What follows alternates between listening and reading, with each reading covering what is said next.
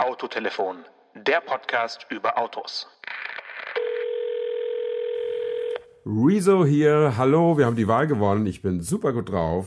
Rezo oder Rezo. Ich kenne nur Rezzo Schlauch, aber. nee, das ist ja so ein alter weißer Männergag jetzt wieder. Das geht ja gar nicht.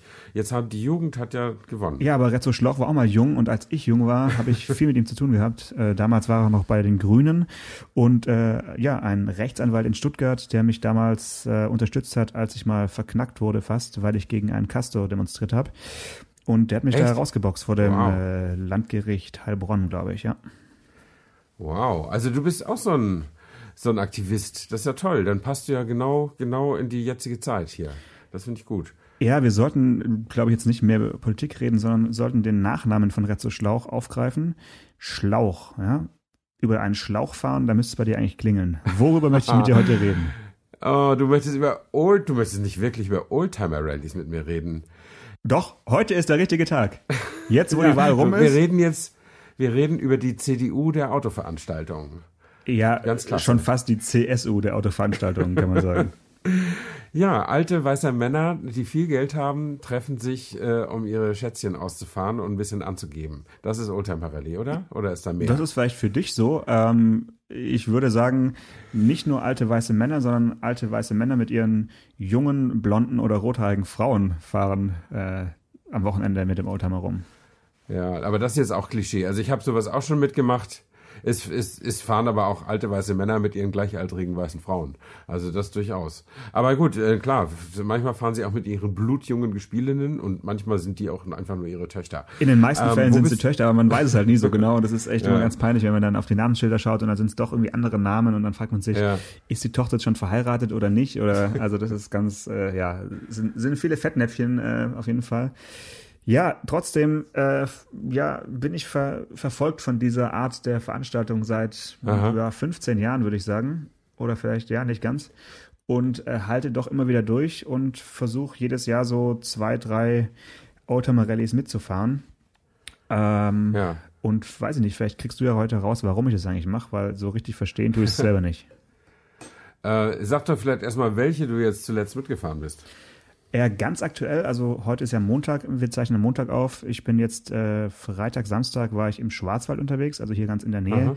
und bin bei der Paul Peach Classic mitgefahren. Das ist eine Veranstaltung, die äh, die Motorpresse veranstaltet und ja, zu genau. Ehren des ja, äh, Gründers äh, und des, des Verlagshauses, eben Paul Peach, wird die ausgerichtet. Und das Lustige an der Rallye ist, also für mich lustig, für andere vielleicht nicht, bei der ersten Paul Peach Classic lebte Paul Peach ja noch. Ich glaube, er war ja. irgendwie 101 oder so. Mhm, stimmt, äh, und ja. da fuhr er also dann noch hinten mit und ähm, damals war ich dabei und jetzt ist es, glaube ich, die achte Paul Peach Classic und damals mhm. wurde gesagt, in jedem Jahr fahren so viele Autos mit, wie Paul Peach alt wäre. Aber es Ach waren so. dann dies Jahr doch irgendwie 118 Autos, also so schnell ist der Mann auch nicht gealtert.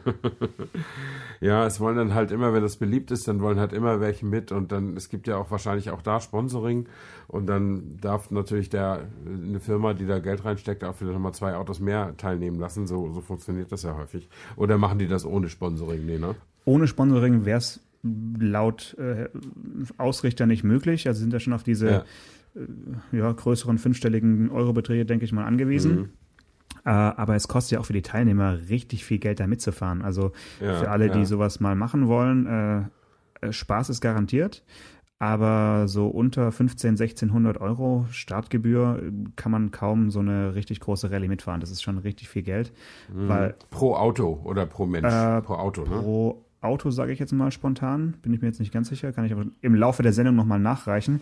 Aber das Hauptproblem ist ja, du brauchst ja auch erstmal ein Auto, was da mitfahren kann. Also da, wenn du, wenn du, wenn du das Auto hast, dann ist dann die Startgebühr auch nicht mehr so schlimm. Ähm, aber das Auto muss ja je nach Veranstaltung mindestens 30 Jahre alt sein. Einige verlangen auch äh, 1975 oder älter. Das ist immer so die Frage, fahren auch viele Youngtimer mit oder nur Oldtimer? Also da ist dann schon erstmal so ein bisschen so ein Startbudget ja. gefragt. Ja, womit bist du gefahren? Ähm, tja, das ist ein sehr exotischer Wagen, den ich da pilotieren durfte. Und zwar bin ich einen ähm, Mercedes-8 220D gefahren. Da sagst du jetzt, oh, super, äh, hat ja jeder. Aber so exotisch ist er nicht. Genau. Ja, aber es war der Pickup, also der ähm, von Mercedes genannte La Pickup. Ähm, ein Auto, was nicht etwa umgebaut wurde, wie wir unterwegs ungefähr 100 Mal gefragt wurden, sondern mhm. das Auto hat Mercedes damals, äh, das war Baujahr 1973, äh, sechs oder sechseinhalbtausend Mal so in diesem Pickup-Zustand nach Argentinien verkauft. Und einige wenige Autos sind eben auch in Deutschland geblieben. Und ja. dieses Fahrzeug hat Mercedes-Benz Classic vor einigen Jahren anlässlich der X-Klasse äh, wieder aufgekauft in einem erbärmlichen so. Zustand und ja. dann wieder aufgebaut, komplett. Also ich denke, an dem Auto sind nur ganz, ganz wenige Teile noch äh, richtig alt, sondern das ist ja quasi neu aufgebaut worden. Ja. Und äh, ja, fährt aber jetzt eben so als Pickup rum und soll eben in alle Welt hinaus posaunen. Schaut her, die X-Klasse der Nissan Navara unter den Mercedesen ist nicht unser erstes Modell mit einer Pritsche.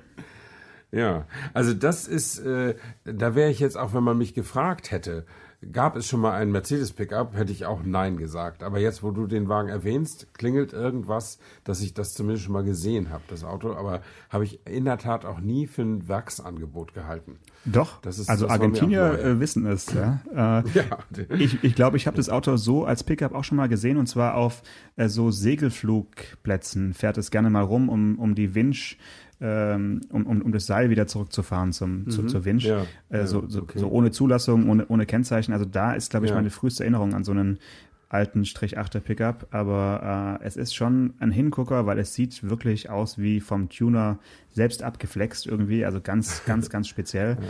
Und es war so eine Art Publikumsliebling jetzt auf der Rallye, muss mhm. man sagen, weil da fahren halt ja, ja Pagoden, 911er und, und auch so SL, ältere, ältere Gattungen fahren da wirklich in Massen rum. Jedes Auto wunder, wunderbar, aber halt so in, in der Masse dann doch ein bisschen inflationär und ich finde es da, da tut es dann immer schon ganz gut, wenn du mal mit irgendwas rumfährst, was eben, ja, was die Leute fast noch nie gesehen haben, kann man sagen.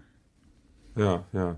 Also man sieht ja, um mal so ein bisschen meine Weltläufigkeit hier zu präsentieren, man sieht ja solche Art Autos in Australien. Da, äh, nicht selten.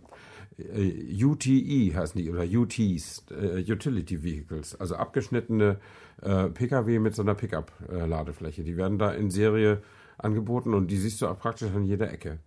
Ähm, aber das ist natürlich hier in, in Europa und vor allem äh, sogar in Amerika ein extrem seltener Anblick, äh, solche Autos zu sehen. Und insofern äh, kann ich mir gut vorstellen, dass, dass die Leute, dass du so einen großen Bore-Faktor da hattest, weil äh, natürlich sind alle Autos, die an so einer Rallye teilnehmen, selten.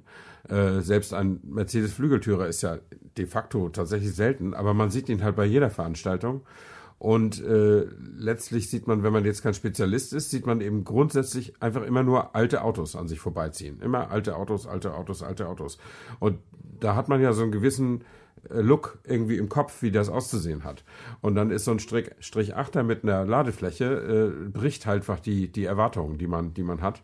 Und insofern äh, kommt das natürlich gut, äh, äh, wenn man so einen fährt, da hat man sehr viel Aufmerksamkeit. Ja, und, und dann kommt noch hinzu, dass es ja ein, äh, ja, wirklich uralter Diesel ist, der sich auch noch nach einem uralten ja. Diesel anhört. Und 60 PS, sage ich mal, sind die Wanderdüne. Stehen eben im, ja, im im Kfz-Schein, aber ja. bergauf im Schwarzwald, mm, also ich sag mal so, wer nicht weiß, wie die alten Diesel aussahen, wenn sie den Berg hochfuhren, also ich rede jetzt von der richtig schwarzen Wolke, die hinten rauskommt, ja, ja. der denkt natürlich, an dem Auto ist irgendwas kaputt, aber richtig wäre zu sagen, wenn diese Wolke nicht mehr rauskommt, dann ist es äh, an dem Motor was kaputt. Also das gehört tatsächlich so.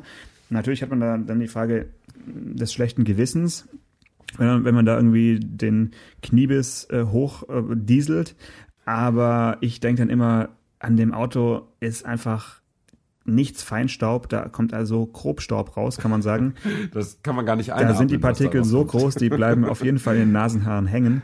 Also von dem her war ich dann da nach den ersten Anstiegen ein bisschen entspannter beim Blick in den Rückspiegel, aber es war für die ja. hinter uns Fahrenden, zumal wenn es äh, Cabrios waren, schon echt eine Zumutung. Und du hast auch gemerkt, so haben sie ein bisschen gedrängelt und dann, hm, naja, nach zwei, drei Kehren, wo ich es natürlich nicht vorbeigelassen habe, war dann schon immer mehr Abstand auf jeden Fall, aufgrund der Dieselwolke ja. da. Ne?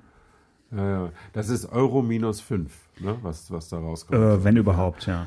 Äh, ja, also mein Vater hatte einen 200D, äh, der, der vor Vorgängergeneration, also die mit den ange, leicht angedeuteten Heckflossen noch.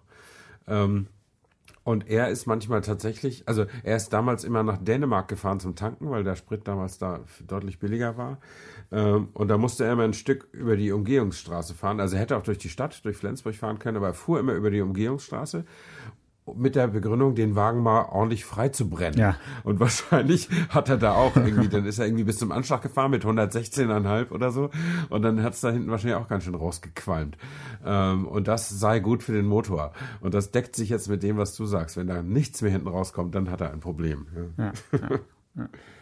Nee, das war auf jeden Fall äh, ein, ein tolles Erlebnis. Und du hast halt auch gemerkt, es fahren nicht mehr viele Diesel mit. Ne? Es sind halt so die, die Vorkriegswagen, die sich natürlich auch toll anhören, aber ansonsten, wann hast du mal so, so einen Diesel in der, in der Reihe? Also ich denke auch an den Millimilia, ja. auch da fährt er dann dieser, der Renndiesel mit von Mercedes, so als einer der ja. wenigen. Ansonsten hast du eigentlich keine alten Diesel, die jetzt wirklich in so einer, bei, bei so einer Veranstaltung groß mitfahren. Ja, also ähm, Diesel ist ja auch also nicht das typische, der typische Oldtimer-Antrieb. Ne? Also in, bei den, in der Schnauferklasse gibt es die ja praktisch gar nicht. Ähm, und äh, dann so, was man heute so mehr so hat, die Autos zwischen den 50er und 70er Jahren, da gab's Diesel, aber jetzt, das war nicht so richtig weit verbreitet als Pkw-Antrieb. Also ich weiß nicht, wann der Golf 1 mit Saugdieselmotor kam und 50 oder 60 PS, aber das muss ja auch Mitte der 70er Jahre erst gewesen sein. Ähm, und das war so der, der erste Versuch, wirklich Stückzahlen zu machen mit einem Pkw-Diesel. Also alles andere war ja Mercedes und insofern ein bisschen teurer. Ähm, und ich glaube, der richtige Durchbruch kam erst halt eben in der TDI-Ära, späte, späte 80er Jahre oder Anfang 90er Jahre. Und da ist natürlich auf Oldtimer-Treffen noch nicht viel von zu sehen. Und jetzt kurz Quizfrage: Von wem war der erste TDI?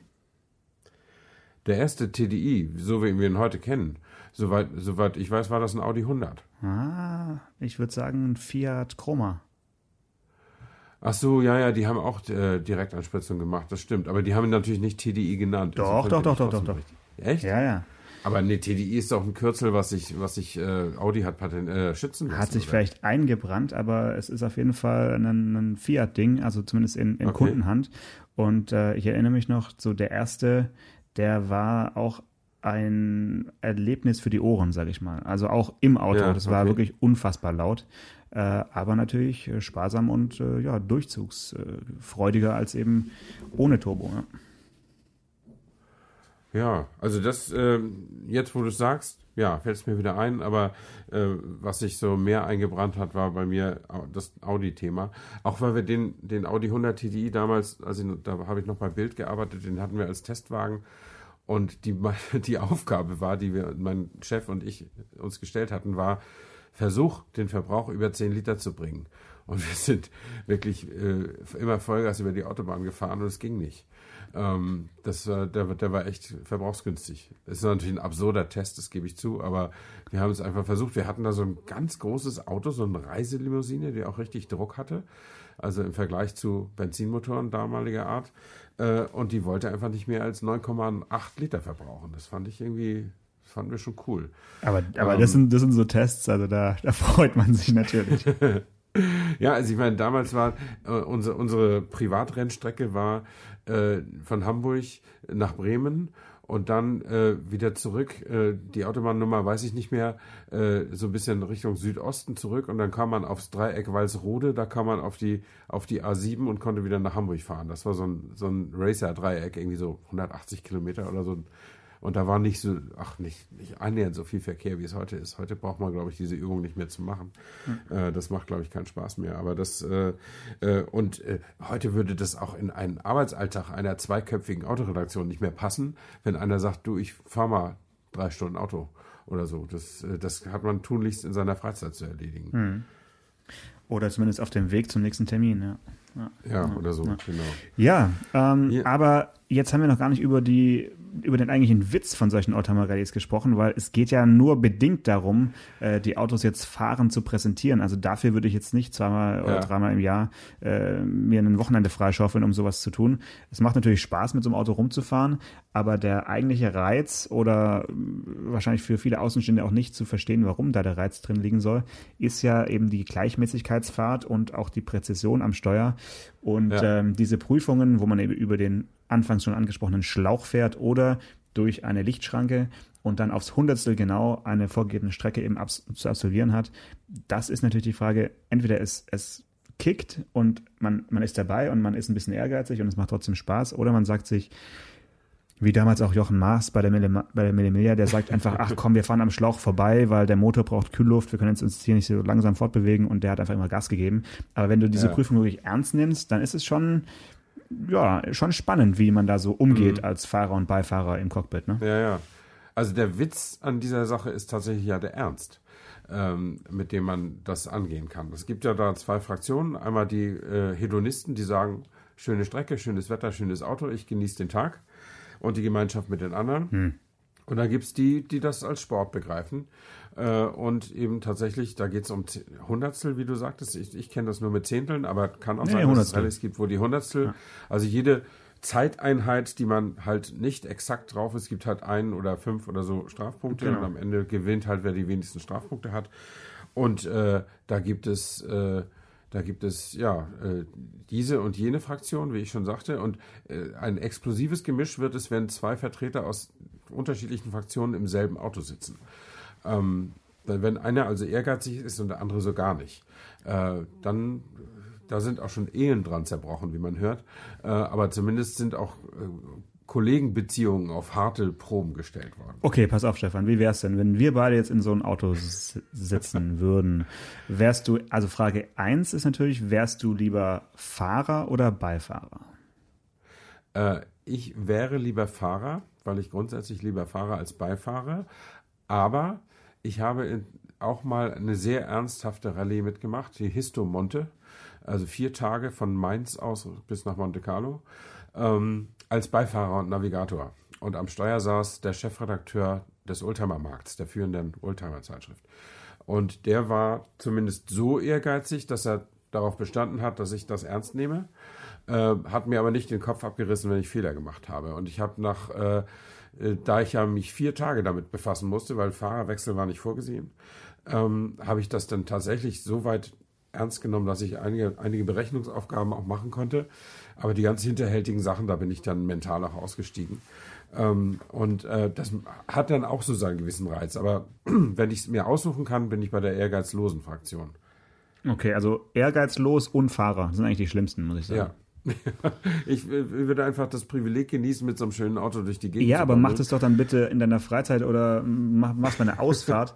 Aber wirklich ehrgeizlos am Steuer zu sitzen, ist auch unfair gegenüber dem ehrgeizigen Beifahrer, weil der hat ja die Aufgabe, präzise Anweisungen zu geben, äh, präzise runterzuzählen. Also für die, die es nicht wissen, es geht ja hier wirklich um, wie gesagt, Hundertstelsekunden. Das heißt, man zählt Sekunden runter, beispielsweise äh, 100 Meter in 15 Sekunden, ganz genau. Und eben nicht mhm 16 Sekunden oder 15,5, sondern im besten Fall wirklich 15 Sekunden. Natürlich ist es im, ja, den Menschen nicht möglich, jede, jede Prüfung mit 0,0 äh, zu fahren, aber so zwischen 10 und 30 Hundertstel daneben zu liegen, ist so im, sage ich mal, tolerablen Bereich, um vorne mitzufahren. Und jetzt ist der Beifahrer also super motiviert, drückt perfekt beim Durchstoßen der Lichtschranke seine Stoppuhr und ja. zählt wie ein Uhrwerk runter und der Fahrer pennt oder nimmt es nicht ernst, dann, dann hat, also der, der Beifahrer kann da nicht mehr eingreifen. Ne? Ja, das stimmt. Also da hast du natürlich recht. Du hast mich ja gefragt, was mir lieber wäre. Mir wäre lieber ärgerslos durch die Gegend zu fahren, aber wenn da ein Kollege an Bord den Sport treiben möchte, dann kann ich mich auch darauf einstellen. Man muss es nur vorher klären. Ähm, und ich kläre klär das immer vorher und freue mich, wenn der andere auch keinen Ehrgeiz hat. Ähm, das ist oft so, wenn du mit Promis fährst die haben keinen Bock, sich in die Niederung dieser Regeln zu begeben. Ähm, und dann hat man einfach einen netten Tag und unterhält sich dabei. Mhm. Äh, und das finde ich völlig in Ordnung. Aber äh, wenn ein Problem gibt es immer nur, wenn der eine so will und der andere so. Äh, und das ist dann, dann wenn, und wenn man, wenn sich einer nicht an den anderen anpassen kann, dann sollte man vielleicht doch schon vor dem Start versuchen, das Team wieder irgendwie zu tauschen. Das geht bei so zusammengewürfelten Teams ganz gut. Bei den Ehepaar-Teams ist natürlich sowas dann immer schwieriger. Ne? Wer möchte mit meiner Frau fahren? Ich erinnere da nur an das Ehepaar Meier. Also wer sich ein bisschen in der Szene auskennt, der weiß, dass die Meyers mit ihrem, okay. mit ihrem Lagonda im Prinzip überall antreten, wo es äh, Pokale ja. zu holen gibt. Äh, sie waren auch auf der Startliste oder im Programmheft jetzt für die Paul Peach, aber ich habe sie nicht gesehen. Ich glaube, sie haben kurzfristig abgesagt. Ich vermute, es lag daran, dass sie vor drei Wochen bei der Bodensee-Klassik, die ich auch mitgefahren bin, ja. äh, ich glaube, mindestens ein Platz hinter mir gelandet sind. Und das oh. ist natürlich für die Meyers ein Problem. Weil die sonst immer sehr erfolgreich sind. Ich kenne die gar nicht. Ja, genau. Also die haben, glaube ich, schon ja, jede Rallye mehrfach gewonnen und äh, können auch gar nicht mehr ohne. Das ist, glaube ich, für die so ein bisschen auch Teil des Lebens. Ja. Ich weiß nicht, wie die wohnen, keine Ahnung, ich kann ja nur mutmaßen, aber ich vermute, dass es ein Haus ist mit einem geschotterten Weg außenrum, wo dann auch diverse Lichtschranken aufgestellt sind, um einfach ein bisschen zu üben nachmittags. Die üben. Ja, also die Cracks, die üben natürlich auch. Das kann, geht ja, wie jeder Sport, kannst du nur erfolgreich sein, wenn du das noch ein bisschen übst. Ähm, und ich habe mal ein älteres Ehepaar kennengelernt bei einer Silvretta-Klassik. Das ist auch was ganz Bekanntes. Ähm, ist das nicht auch von der Mutter, von der Mutterpresse veranstaltet? Genau, ja. Ja. Ähm, äh, da weiß ich den Namen aber nicht mehr. Die waren damals, also das ist locker mal zehn Jahre her und die waren damals so frisch im Rentenalter oder so 70 oder so. Ähm, und die sind da Zweiter geworden und haben sich ein bisschen geärgert, äh, weil erster wurde jemand mit einem blinden Beifahrer. Mhm. Äh, Jetzt hör auf. Und, äh, also, ja, der, ich weiß nicht, doch. wie viel Uhr die Leute unsere Sendung anhören, aber für die Comedy Late Night Talks nein, ist es eigentlich noch zu früh. Und zwar ist es so, dass in Italien, da kommen die ganzen Cracks ja. her. Und die, die machen das da richtig ernst und die, die, die haben auch so viel Power, dass sie auch Charity-Aktionen dafür machen. Mhm. Und es gibt, in Italien gibt es eine Bewegung, blinden Leuten das Rallye-Beifahren zu ermöglichen. Mhm. Das heißt, diese Roadbooks werden in Blindenschrift äh, äh, ausgegeben, also so, dass die diese Zeichen da ertasten können. Ja. Ähm, und, äh, und da steht dann auch in Blindenschrift dabei, was, ob, ob da eine Araltankstelle an der Ecke steht oder eine Kneipe oder irgendwas. Mhm. Ähm, und dann kriegen sie natürlich das Roadbook vorher, um es quasi zu sich zu erarbeiten. Und dann fährt der Fahrer und sagt, ich sehe da an der nächsten Ecke links eine Aral. Und dann tastet der Beifahrer auf seinem Roadbook und sagt, oh ja, hier musst du links. Ähm, und, äh, und das ist natürlich, und dieses Ehepaar, von dem ich spreche, die waren so ein bisschen verschnupft, dass dieser dieses sehende blinde Duo äh, gewonnen hatte, weil die ja das Rotbook Wochen her, vorher bekommen haben ja. und sie, das eher wie andere Teilnehmer alle nicht. Und äh, da, ich weiß nicht, ob, ich kann das nicht beurteilen, ob das wirklich ein Vorteil ist. Andererseits ist es ein Nachteil, äh, weil der eben tatsächlich blind ist und der Fahrer das Rotbook eben nie vorher gesehen hat. Und wenn du dich einmal verhaust an so einer Ecke und hast einen blinden Beifahrer, dann aber gute Nacht, Marie. Also das ist gar nicht so, dann kommt er nämlich nicht wieder richtig zurück, ne? weil der kann eben nur seine auswendig gelernte Strecke irgendwie ab, abarbeiten.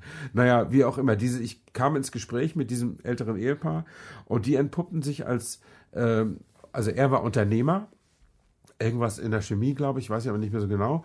Und sie hatten keinen Nachfolger, haben dann das Unternehmen verkauft. Und dann haben sie gesagt, so, wenn, bevor jetzt das Leben langweilig wird und wir uns auf die Nerven gehen, müssen wir uns irgendwie ein Hobby suchen. Äh, und dann, weil sie ja viel Geld hatten, haben sie gesagt, ach, die alten Autos sehen doch schick aus. Kaufen wir mal eins und nehmen mal an so einer Rallye teil. Mhm.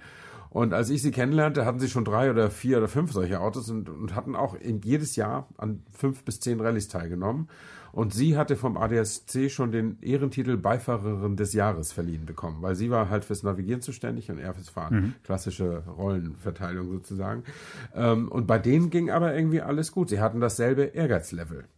Äh, jetzt weiß ich nicht, ob das wirklich die Meyers waren, aber das war eben auch so ein, so ein Ehepaar, das sich darauf irgendwie so eingeschwungen hatte. Und äh, die haben dadurch ihren Lebensinhalt neu bestimmt, weil sich das eben auch leisten konnten. Also wenn für, für ärmere Rentner ist das wahrscheinlich keine, keine Alternative, weil die Einstiegshürde Oldtimer besitzt, ist in der Regel schon relativ hoch, es sei denn, man fährt Creme 21 mit oder, oder irgendwie solche Sachen, mhm. wo es ein bisschen, oder Euro 5000 oder so, wo man auch mit mit grott, grottigen Höhlen langfahren kann. Ja, inzwischen gibt es wirklich so viele Veranstaltungen, dass man tatsächlich jede Woche auch schon zwei Rallyes fahren könnte, wenn man sich aufteilen ja. könnte. Also es ist einerseits schon noch elitär aufgrund des Starterfeldes. Also es gibt dann, fand ich jetzt deutlich spürbar bei der Bodensee Klassik, also bei einer äh, Veranstaltung von der Autobild Klassik, ein viel, viel bunteres Teilnehmerfeld. Ähm, das ja. ist angenehm. Da ist dann auch von jedem Typ maximal sind dann ein, zwei Exemplare und nicht irgendwie zehn dabei, was ich auch ganz schön ja. finde.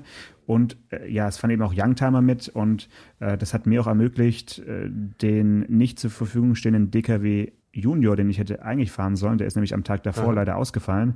Dann äh, hat ihn noch kurzfristig ZF äh, ersetzt durch einen Audi V8. Und das wiederum war natürlich ein Auto, was jetzt nicht unbedingt ein Hingucker ist, weil ja. der wurde ja bis irgendwie 94, äh, glaube ich, verkauft und sieht halt aus wie ein alter Audi, ist aber ja, natürlich ja. trotzdem ein Meilenstein äh, der Audi-Geschichte, weil mhm. das ist das Auto, mit dem Audi es geschafft hat oder zumindest es versucht hat, äh, BMW und Mercedes äh, premiummäßig eben anzugreifen. Ähm, und das heißt, wer sich eben auskennt mit Autos, der wusste dann schon, ah, ein Audi V8 ist dann doch ein bisschen was, was Wichtiges für den, mhm. für den Audi-Konzern. Aber hat eigentlich auf einer Oldtimer Rallye natürlich nicht so viel zu suchen wie jetzt so ein lustiger äh, DKW Junior, der einfach aufgrund seiner ja. Karosserie schon ein, ein mega Hingucker ist. Ja. Mhm. Ich meine, das ist ja das Problem der, der jüngeren Oldtimer. Also ein VW Golf 1 ist ja auch ein Oldtimer. Der ist ja 74 zum ersten Mal auf den Markt gekommen. Ja. Der ist also jetzt eher 40 als 30 Jahre alt. Ähm, und äh, also 35 Jahre, um genau zu sein.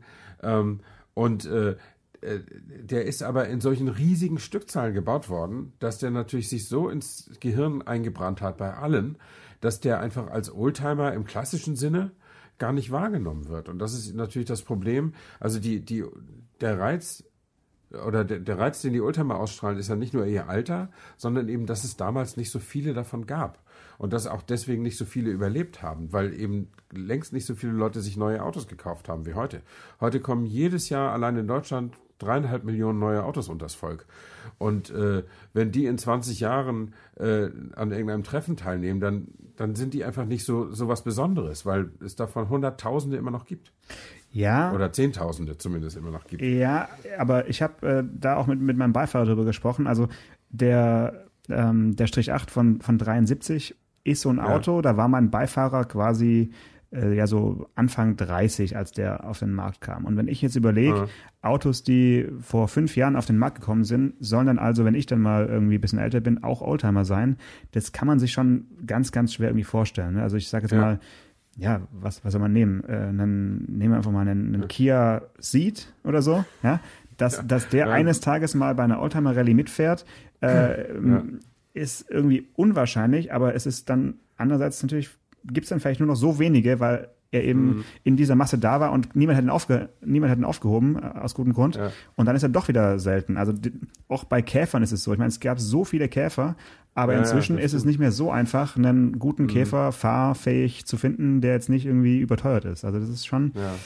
Nur die Masse an sich ist nicht entscheidend, sondern es muss halt jemand geben, der das Auto mal mindestens 30, 40 Jahre irgendwie gut aufbewahrt und es dann auch noch äh, fahrfertig hat. Mhm. Also das wird wahrscheinlich sogar in den, bei, für die Oldtimer-Veranstaltungen der Zukunft, wenn, wenn wir jetzt von heute in 30 Jahren oder so reden, äh, die größte Herausforderung die Fahrfertigkeit. Genau. Weil die Autos, die heute neu auf den Markt kommen, sind ja voller Computerchips. Und wenn die mal irgendwie das Zeitliche segnen, dafür gibt es, wird es in 30 Jahren keine Ersatzteile geben, ja. äh, weil mit den dann aktuellen Chipfabriken diese Dinger gar nicht mehr gebaut werden können. Äh, das hat mir mal der, der Chef von NXP heißt, glaube ich, die Firma. Das ist ein äh, Chipfertiger, der viel macht für diese ganzen autonomen Regelungen und so weiter und so fort. Und er sagt, das ist ein echtes Problem, weil man kann nicht als Chip-Hersteller aus nostalgischen Gründen die alten Fertigungsstraßen stehen lassen. Ähm, und äh, man kann sie aber auch nicht neu wieder aufbauen für die paar Oldtimer, die neue Chips brauchen. Mhm. Äh, das heißt, man wird dann irgendwelche Super-Nerds äh, finden müssen, die bereit und in der Lage sind, äh, Chips von Hand quasi zu dengeln, die zwar nicht das Original repräsentieren, aber die die Funktion des Originals irgendwie übernehmen. Simulieren zumindest, ja, genau. Ja, ja, ja. oder dass, dass man dann vielleicht mit den Behörden irgendwelche Regelungen trifft. Dieser Wagen fährt, der hat eine, Abgasregelung auf Stand von vor 30 Jahren. Äh, dafür kriegen wir vielleicht eine Ausnahmeregelung und wenn nicht alle Assistenzsysteme mehr funktionieren, kriegen wir vielleicht auch eine Ausnahmeregelung. So wird es dann gehen. Und das ist dann natürlich sicher abhängig von der politischen Stimmung. Wenn also Rezo dann Bundeskanzler ist, dann gehen wahrscheinlich nur noch Fahrräder auf Elektro, auf, auf Oldtimer-Rallyes oder so. Ja, das finde ich jetzt eher so die Frage, äh, betrifft mehr so das H-Kennzeichen. Ne? Also äh, reicht es einfach, ein Auto lange aufzubewahren und darf es dann trotzdem die die geltende Gesetzgebung quasi brechen mit, mit seinen Abgaswerten? Also ist es irgendwie. Na, darf es ja heute auch. Ja, ja, noch. Also, aber da würde ich sagen, die Frage ist, wie lang geht es noch gut? Also ich finde irgendwie, das wird wahrscheinlich nicht mehr bis in alle Ewigkeit so fortbestehen, aber in solchen Veranstaltungsrahmen wie, wie so eine Oldtimer-Rallye werden die wahrscheinlich doch noch etwas länger fahren dürfen. Ne? Die, die andere Frage ist, ob du eben im Alltag noch weiterfahren darfst. Also da sehe ich dann eher äh, schwarz, äh, um mal nochmal ja. beim Thema Diesel zu bleiben. Ja, das kann schon sein, wer weiß. Ja. Also ich habe mir schon überlegt, nachdem hier das, äh, das YouTube-Video da so einen Erfolg hatte von dem Kollegen, von dem Jungen mit den blauen Haaren, dass ich mir vielleicht ein großes Loch im Garten grabe und Diesel einlagere äh, falls das dann irgendwann verboten wird, dass ich wenigstens noch weiter fahren kann.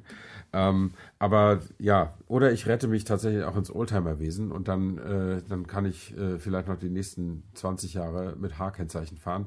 Aber ich möchte eigentlich gar keinen Oldtimer, weil meine beiden Hände links angewachsen sind und ich nicht im Ansatz schrauben kann. Ja, das ist aber was, was in der Oldtimer-Szene auch weit verbreitet ist, habe ich immer wieder die, die Erfahrung gemacht. Also nicht jeder, der so ein Auto hat, kann auch selber schrauben. Also eher im Gegenteil. Naja, ich meine, wenn ich ein Auto habe, was, keine Ahnung, einen siebenstelligen Preis hat, dann muss ich auch nicht unbedingt selber schrauben. Dann, dann kann ich mir auch Leute leisten, die das für mich machen. Äh, aber wenn es jetzt so, hier wie du sagst, VW Käfer oder so, das sind ja so die klassischen Selbstschrauber-Dinger, da kommt man ja auch sehr gut ran. Da ist ja praktisch im Motorraum mehr Platz als Motor ähm, bei diesen alten Autos. Ich hatte mal ein Opel Kadett B, das war mein erstes Auto. Wenn man da den, die, die Motorhaube öffnete, äh, da musste man echt suchen, wo der Motor ist. So, so viel Platz war da. Und heute sind die Autos so vollgeklatscht mit Technik ähm, äh, im, im, Motorraum, dass es sowieso ja quasi unmöglich ist. Aber ich könnte eben nicht mal an einem Käfermotor oder an einem BMW Boxer Motorradmotor rumschrauben. Da fehlt mir absolut das Talent für diese Sachen. Mhm. Gut, also ich merke mir auf jeden Fall, falls wir mal zusammen eine Oldtimer Rallye fahren, dass du dann doch eher motivierter Beifahrer sein musst, ja, weil dann kann ich als Fahrer notfalls deine nicht vorhandene Motivation noch ausgleichen am Steuer. Das ist ja, wie gesagt, andersrum gar nicht möglich. Da ist mir ja, wirklich aufgeschmissen. Ähm, und nochmal vielleicht ein bisschen zurückrudern zum Thema Teilnehmerfeld. Also die Chance, da nette Menschen zu treffen, ist äh, nicht größer als auf der Straße, aber auch nicht kleiner. Es ist äh, so eine mittlerweile ganz ja. bunte Mischung. Äh, auf einigen Veranstaltungen ist die Quote von Menschen, die man nicht kennenlernen möchte, vielleicht ein bisschen höher als woanders, aber es ist ja auch so, dass man meistens jede Minute startet und man sieht auch unterwegs die Leute nicht so richtig. Äh, ne? Also man, man isst zwar gemeinsam, aber sonst mhm. sitzt man halt in seinem Auto und muss sich wirklich nur mit seinem Beifahrer gut verstehen. Ähm, was nicht möglich ist, ist sich großartig zu unterhalten. Ähm, also auch wenn der Motor jetzt nicht laut wäre, ja. weil der Beifahrer sonst äh, einfach ja, sich verfährt und äh, ja. das sogenannte Chinesenzeichen im Roadbook falsch liest und man einfach äh, ja. vergisst abzubiegen und dann wieder zurückzufahren, ist irgendwie nervig. Also es ist schon eine Konzentrationsfrage für, für beide, sowohl für Fahrer als auch für Beifahrer und mhm. ich kann ja jeder, jedem, der das mal machen will, nur, nur irgendwie zuraten. Man kann sich auch relativ für kleines Geld mittlerweile Autos ausleihen für solche Veranstaltungen. Also man muss jetzt keinen eigenen Auto besitzen. Ja. Ja, nee, also es zählt ja zu den Privilegien unseres Berufes, ab und zu mal sowas mitmachen zu können. Und äh, äh, wenn ich Zeit habe und eine äh, ne, ne Veröffentlichungschance sehe, dann tue ich das auch ganz gerne, weil das wirklich angenehm ist. Und für jemanden wie mich, wie gesagt, der niemals einen Oldtimer besitzen wird, äh, auch eine, eine, schöne Möglichkeit, in diese Szene mal reinzuschnuppern und, und diese alten Autos, zu diesen alten Autos auch mal ein bisschen Kontakt aufzunehmen. Das ist schon, schon ganz nett. Mhm. Gefällt mir auch gut. Also ich versuche immer ein Teilnehmerauto zu suchen, zu finden, zu organisieren, was eben ein bisschen das Feld aufmischt und äh, es waren auch. So optisch meinst du? Nee, oder? einfach ähm, charakterlich. Also mhm. ne, DKW Junior oder auch der, der Pickup sind jetzt schon Autos, die, die jetzt immer herausstechen aus, aus dem Feld. Ja. Und ähm, bei einer anderen Oldtimer Rallye im Schwarzwald äh, bin ich jetzt die letzten sechs Jahre immer mit einem Opel angetreten. Und das ist natürlich auch immer ganz schön, weil viele Menschen dann sagen, oh, heute sitze ich zwar in einem Flügeltürer, aber in dem Opel habe ich meinen Führerschein gemacht und dann ist halt ja, sofort genau. die Sympathie da und ja. ähm, ich denke, jede Marke, die so eine Historie hat, wie beispielsweise Mercedes oder auch Opel oder ähm, ja auch einige japanische äh, Importeure haben ja mittlerweile hier eine ganz gute Klassikabteilung. Das ist halt einfach unbezahlbar der Wert, weil was Markenbildung angeht, so jemand wie Infinity äh, oder Lexus, ja, kann da einfach ja, gar nicht, gar nicht mitmachen und man sieht ja auch, wo das dann landet. Also ich denke, so eine, so eine Historienpflege ist schon gut, auch wenn man dann vielleicht am Wochenende nach der Rallye nicht unbedingt messen kann, dass jetzt im Schwarzwald fünf X-Klassen mehr verkauft wurden. Trotzdem wissen jetzt viele Menschen, ah, Mercedes hat eben doch schon mal einen Pickup gehabt, auch wenn er mhm. eher in Argentinien rumfährt als bei uns, aber ja, das wirkt so ein bisschen unterbewusst und ist wahrscheinlich schwer messbar. Ja, meine letzte Frage an dich, warum fährst du nicht mal mit deiner Ape? Ähm, gute Frage, würde ich glaube ich sogar mir zutrauen. Allerdings ist der Durchschnitt äh, bei solchen Rallyes auf den Strecken zwischen den einzelnen Wertungsprüfungen ja. doch ein äh, bisschen höher, als was jetzt die Ape so, äh, so. erreicht. Also mhm. die hat zwar einen Topspeed von 63, 64, so je nachdem, oh ob ich äh, Super oder Super ja. Plus tanke. Äh, aber das ist halt in der Geraden, also in der Po-Ebene vielleicht gemessen. Mhm. Und wenn man da ins Gebirge fährt, ist es dann doch so langsam, dass man auch, ja. vor allen Dingen, ich würde sagen, bergab ist es problematischer, weil mit zwei Trommelbremsen ist man halt einfach nicht so behende und kann die Kurven nicht so präzise anbremsen. Ja, ja, ja, das stimmt. Okay, nee, also wenn, und außerdem quält sie sich ja auch mit 62,5, ne? Also das ist ja am Anschlag, ne? Ja, klar, also da ist dann ja Pedal so to the Metal, ja. Ja. nee, okay, dann, dann müssen wir viel, dann müssen wir eine extra Dreirad-Rallye mal für dich organisieren, damit du da der King bist. Äh, aber ansonsten kann ich verstehen, wenn man dann auch äh, größere Autos fahren möchte. Also Alpenüberquerung wäre noch sowas, was ich mal machen würde, ne? Okay. Alles klar. Ja. Gut, äh, dann sehen wir mal, ob wir nächste Woche noch vielleicht einen Tunnel für dich bohren können, äh, damit du die Alpen. Gotthard-Basistunnel. Sehr gut. genau. Dann bis nächste Woche. Ne? Alles klar, Jonas. Ciao. Bis dann. Ciao.